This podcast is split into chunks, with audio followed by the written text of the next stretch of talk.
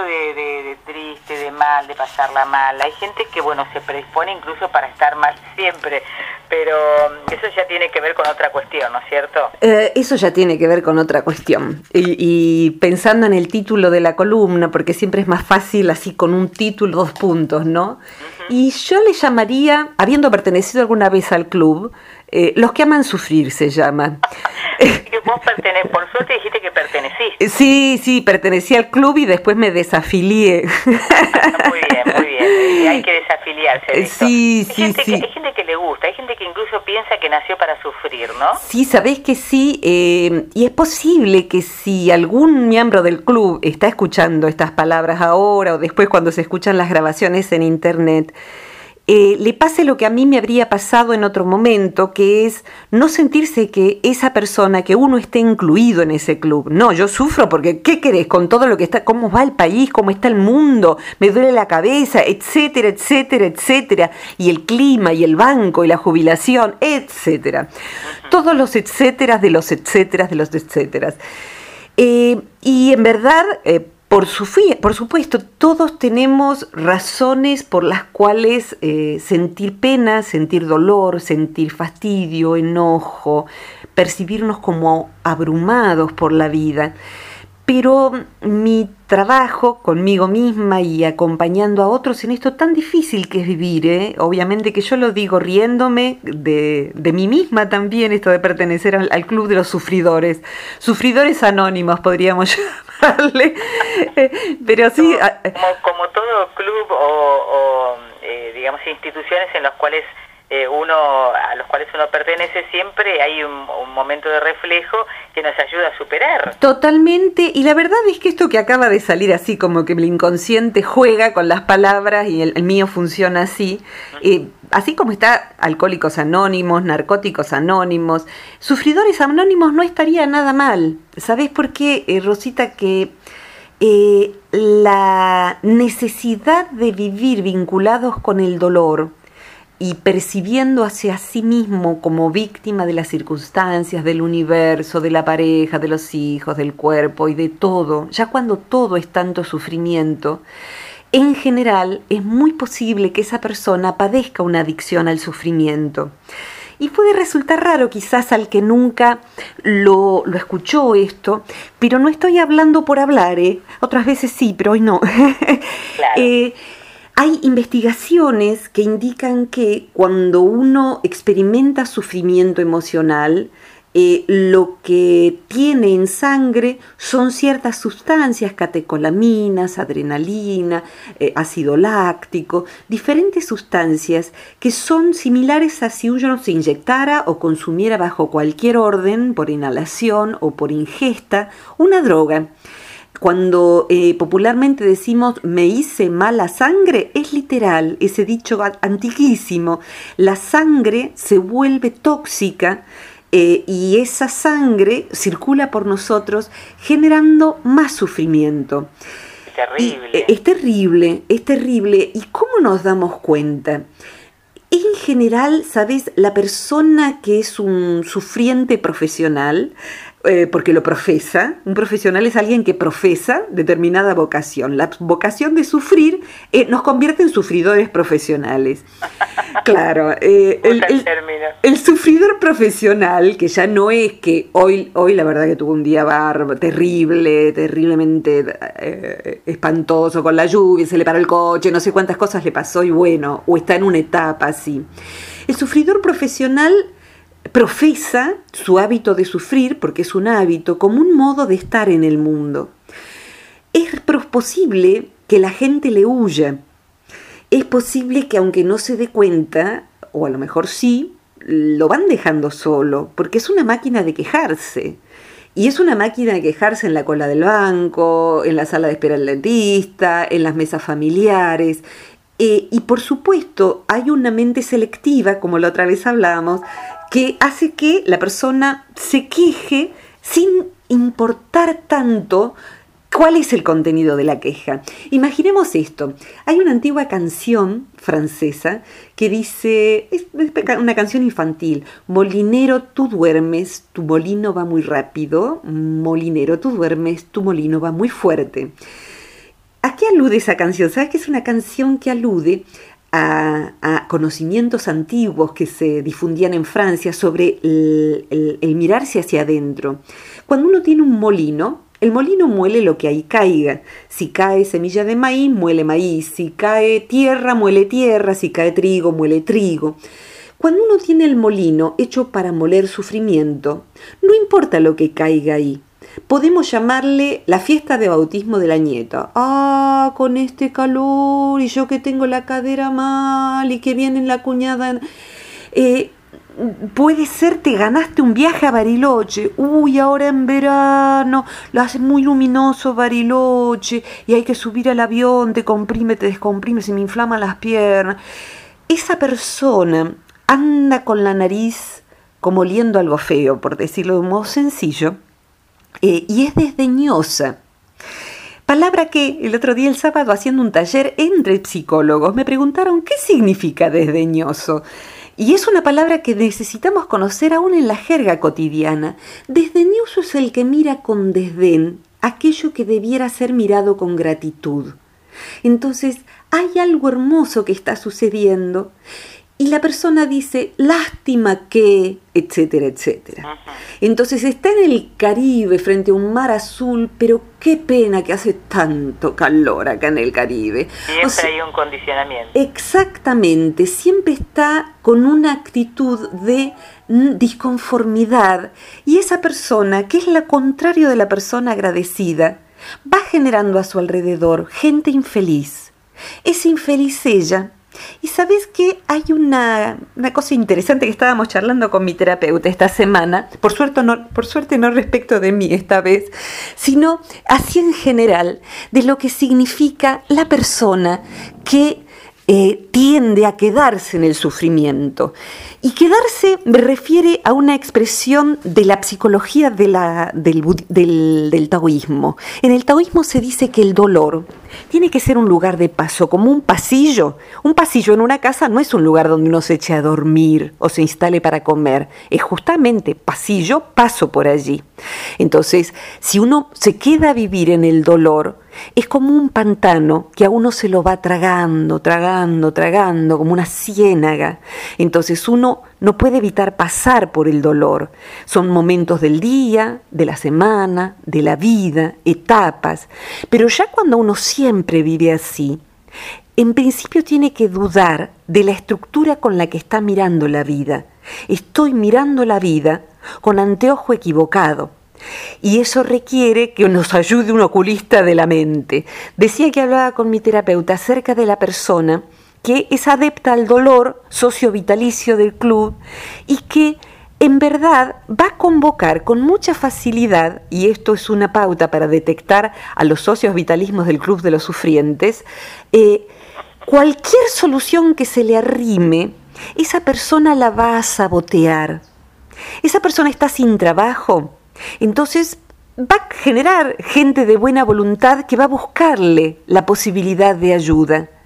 Eh, a mí me ha pasado esta semana de procurar ayudar a un eh, a un familiar lejano para que tenga trabajo a través de Facebook, es, que es una gran herramienta y hay especialistas en marketing para Facebook. Entonces, bueno, yo metida, esto es, es, el otro club, yo soy del club de los ayudadores de gente inayudable. Comedidos. Sí, y de los ayudadores de, de los inayudables. Es un club, es como un apartado especial del club de los ayudadores comedidos. Entonces, una cosa es ayudar por vocación y buena onda a gente que aprecia la mano, la toma y sigue sola. Pero el club de los ayudadores de lo inayudable es esto que yo a veces estoy demasiado seguido allí en esa mesa, me pongo a ayudar a gente que por ahí en vez de tomar eso para cobrar impulso, lo que va a aprovechar es para demostrarse a sí mismo y demostrar al mundo que eso tampoco funciona. No, Facebook no, no trae nada, vos pones eso y quién lo mira. Y obviamente, es como decir, bueno, una publicidad en radio, vos que estás en el medio, todo, todo requiere la insistencia, la presencia, el dar cosas de sí, eh, es decir, que, bueno, tener presencia es lo que hace que algo se difunda. Y así es con cualquier mano, un tratamiento para la fibromialgia, el dolor de cabeza, lo que sea. Bueno, es conveniente que no comas harina y todo eso, y pero hace una semana que no como harina y todavía me duele la cabeza. Claro, con una semana no va a ser suficiente. Entonces, esto que se dice, a toda solución que le acercas, lo transforma en un problema.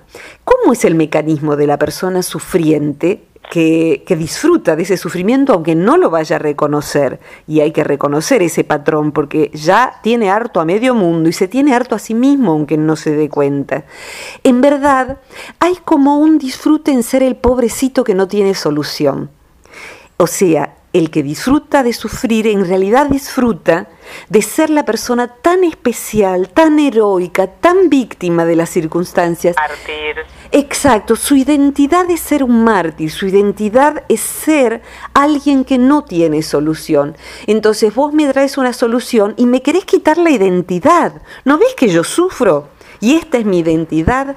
Entonces me estás invitando a lugares me estás invitando a ver cine y yo soy ciego.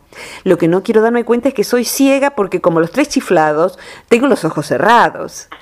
Entonces, en verdad, lo que estoy haciendo es identificarme, y esto es fijar mi identidad en ser la persona sufriente. Qué vida difícil me tocó, qué vida dura. ¿Sabes? Que, sí. Eh, perdón por la... No, al contrario, por favor. Pero esto me remite, o sea, eh, tengo que aclarar una cosa. Primero, que no me causa risa que alguien, una persona sufra. Segundo, que lo que me causa risa es el término que se utiliza, ¿no? El sufridor profesional, y el sí.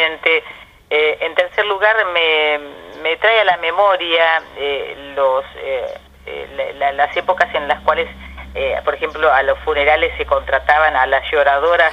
Por supuesto, y sí, y sí, claro que sí, claro que sí, además yo puedo reírme de esto porque conozco la zona y porque yo puedo caer ahí en cualquier momento y cuando caigo, porque no es que yo me borré del club, ¿eh? de pronto no me doy cuenta estoy sentada en una mesa y me pido algo, ¿eh? y, y esto significa que me ha pasado, alguna vez creo que lo conté en radio el año pasado, eh, de, pasarme que iba a tomar unos días de descanso para el lado de la costa, pero a Sierra de los Padres, y a menos de mitad de camino se me rompe el auto. Eh, y por supuesto eh, era mediodía, un calor infernal, yo tenía mal el pie, que hacía poco que estaba operado, y empecé a darme cuenta de que iba a entrar a esa zona a quejarme de mi suerte y todo eso. Y la verdad es que me di cuenta de que los hechos eran los hechos, que mi actitud ante los hechos podían ser, ay, pobre de mí, o podían ser, a ver, Virginia, Estás con tu pie sano, puedo caminar. Tengo un celular. Esto significa que puedo llamar al auxilio mecánico. El auxilio mecánico va a venir. ¿A quién tengo cerca? Una amiga. Terminé, la verdad, pasando la noche en la casa de mi amiga, que hacía mucho que no la veía, en Quilmes, que, la quiero muchísimo. La grúa me llevó. Estuve en lo fresco de, la, de, de ese lugar. Después se largó a llover y sentí tanto agradecimiento de poder ver la lluvia y en ese momento, ¿sabes? Pasó, paró ahí en la estación de servicio una mujer que bajó de una camioneta con una nena de unos 7, 8 años que tenía parálisis cerebral y la alzó, la llevó al baño, la refrescó y sonreía con su niña peinándola y volviéndola a subir al, al auto, tan pesada la nena ya. Y yo dije, no tengo derecho no tengo derecho a, meterme en el pasillo y acampar ahí en el pasillo del sufrimiento y a sentir pena de mí. Y al día siguiente, sí, fui a Sierra de los Padres y otras veces, al día siguiente estuve en un quirófano y al día siguiente la pasé mal. O sea, sí, hay momentos dolorosos.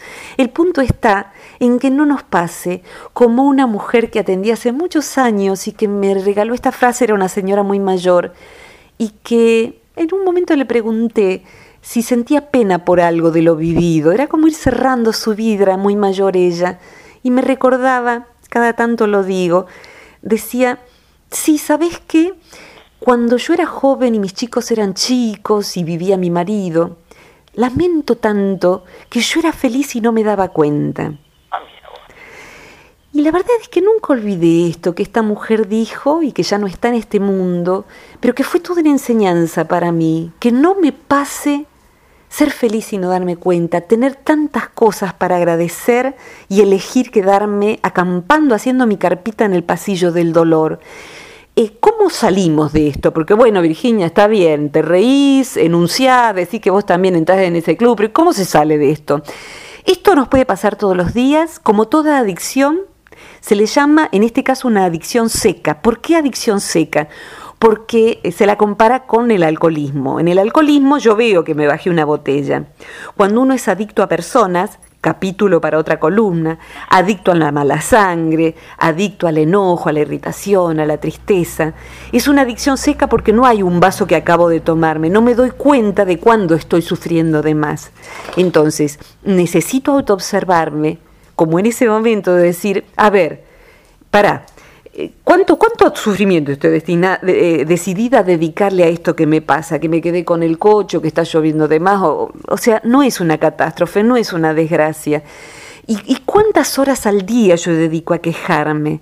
Y propongo el ejercicio, cada uno, si tiene ganas, de acá la semana que viene, a la próxima columna, destine su día a observar cuándo se está quejando y verifique si es una queja legítima, si está quejándose de más, si está contaminando su almuerzo o el almuerzo de otro, un momento de disfrute. Entonces, ¿cuánto precisa de la válvula de escape de decir, uy, estoy toda mojada, qué día terrible con este calor, con esta lluvia? Listo, ya está, basta. ¿Y ahora qué? ¿Qué hay de bueno para que comentemos y compartamos?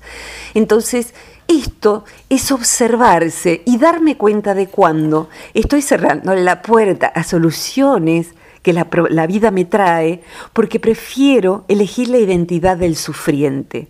Yo por lo menos no quiero más la credencial de ese club.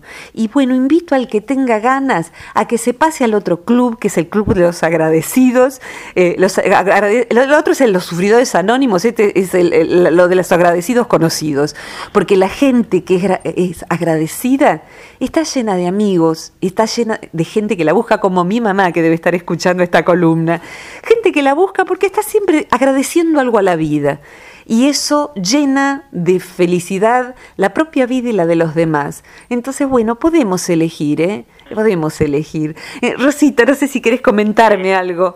Dos cosas decirte. Eh, hay gente que tiene esa capacidad de poder capitalizar todo lo que le ha sucedido en la vida y, poder, este, después de capitalizarlo, utilizarlo de buena manera para poder ser feliz sí, o estar bien o estar exactamente, alegre. Exactamente, Por otra parte, bueno, creo que las personas eh, tienen que lograr un equilibrio entre lo que es una un momento feo, una situación difícil y una situación de mucha alegría para que no pase lo que esta mujer te dijo, que, que lamentablemente no se había dado cuenta que era feliz. Sí, sí, sí, tal cual, tal cual y si tienen ganas como ejercicio, así como el observar cuando uno entra a la zona de queja estéril, queja inútil, también, y para mí es un ejercicio hoy de cabecera, como verás, fallo, eh, observar cuando estamos insistiendo en ayudar a quien no quiere ser ayudado. Y eh, la especialidad del otro va a ser antidotar esa ayuda, para quedarse en el lugar del sabotaje de toda mano que se le tienda. Entonces hay veces en que inmolamos nuestra vida buscando sacar del lugar a sufrimiento, del lugar de sufrimiento a alguien que, como una tía que yo conozco, que yo tengo, mejor dicho, y que vos conoces, un día le pregunté, eh, contando ella sus avatares y sus sufrimientos y que el hijo llegaba tarde y ella lo esperaba hasta tarde con la comida. Entonces yo dándole sugerencias de lo que tenía que hacer y de pronto le digo, tía, espera, ¿vos querés cambiar? Tan fácil como eso. Y ella me contestó, no. como si yo le preguntaba, ¿vos querés viajar a la luna? No. Ah, bueno, viste, pará, terminemos acá. Claro, yo estoy eh, gastándome en ayudar a alguien que no está necesitando ni pidiendo ni aprovechando ayuda alguna. Entonces me estoy... es un bien de familia, Virginia. Eh, Viste, claro. Entonces es como colonizar un país que no quiere ser colonizado. Déjalo con te cuento una cosa para que te pongas contento. A ver. Acá hay alguien que reacciona y dice, yo a ese club ni me afilio ni quiero saber su sede. Muy bueno y útil lo dicho por la licenciada. ¡Qué lindo! ¿Quién lo dice? Griselda. Gracias, Griselda. Me encantó, me encantó. Y eh, si uno ve que la gente a uno le escapa, es interesante observar si es uno el que está espantándola con una actitud desdeñosa de lo bello, quejosa y siempre aludiendo a la enfermedad, a cuando el abuelo se quebró la pierna y las operaciones y todo eso, o a lo malo que está el gobierno, el clima, lo que sea. Bueno, vamos a hacer el otro ejercicio entonces propuesto por vos. Vamos a ver, si queremos elegir el club de los sufridores anónimos sí. o el de los agradecidos conocidos. Exactamente. Así que bueno, a afiliarse señores, se abre la suscripción eh, y bueno, vamos a ver cuántos votos tenemos en uno o en otro. Pero bueno, me va a encantar y espero que nadie tome a mal esto risueño, porque si yo no hubiera aprendido a reírme de esto, la verdad todavía estaría en aquel club. Sufriendo por porque soy una sufridora, quejándome de que me quejo. O bueno. llorando porque no sabes por qué lloras. Exactamente, tal cual. El llanto puede ser una eh, un buen ejercicio para descomprimir. Sí, por supuesto, no es que no haya que quejarse, por supuesto que no. Eh, es necesario el tiempo adecuado, en la circunstancia adecuada, con la persona adecuada, como enojarse y cualquier otra función.